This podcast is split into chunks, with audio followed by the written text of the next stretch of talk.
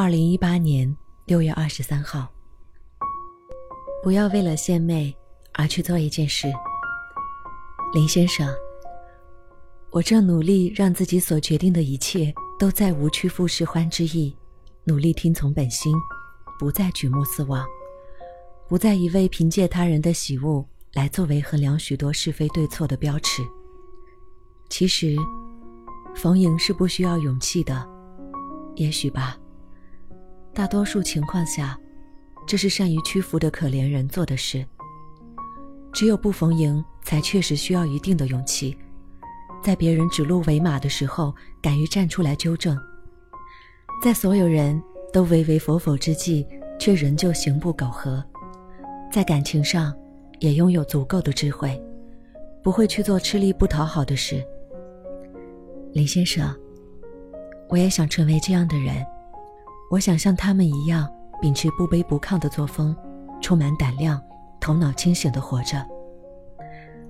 林先生，你看，原来有很多道理都不用别人苦口婆心的教，我们自己一路上撞啊摔啊的磕磕碰碰，走着走着就慢慢参透了。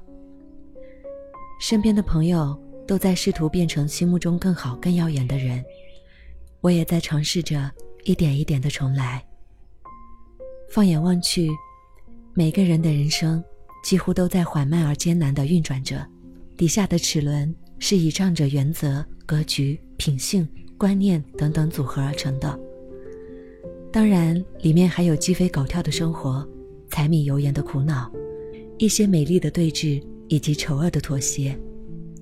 李先生，在无数条义正言辞的名句和令人费解的真理中，你也会偶尔觉得自己很渺小，会对眼前的岁月产生些许的视觉疲劳吗？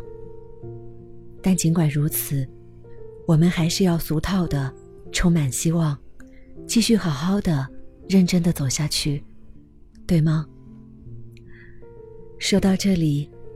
便突然间记起了那天去买菜回来的路上，在巷子里看到的那群用空可乐罐当做足球踢来踢去的小男孩，忍不住为那种惬意的天真莞尔一笑。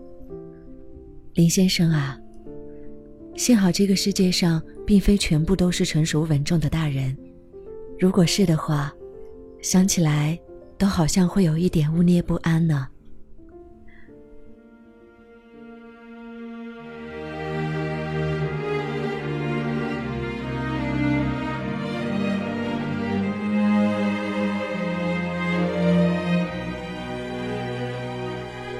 我是徐悄悄，新浪微博搜索 “nj 徐悄悄”就可以找到我，也欢迎关注我的微信订阅号“厨房与爱星辰大海”，查看节目文稿和歌单。同时，欢迎订阅网易云音乐电台“厨房与爱”，就可收听更多往期节目。感谢收听，希望你快乐。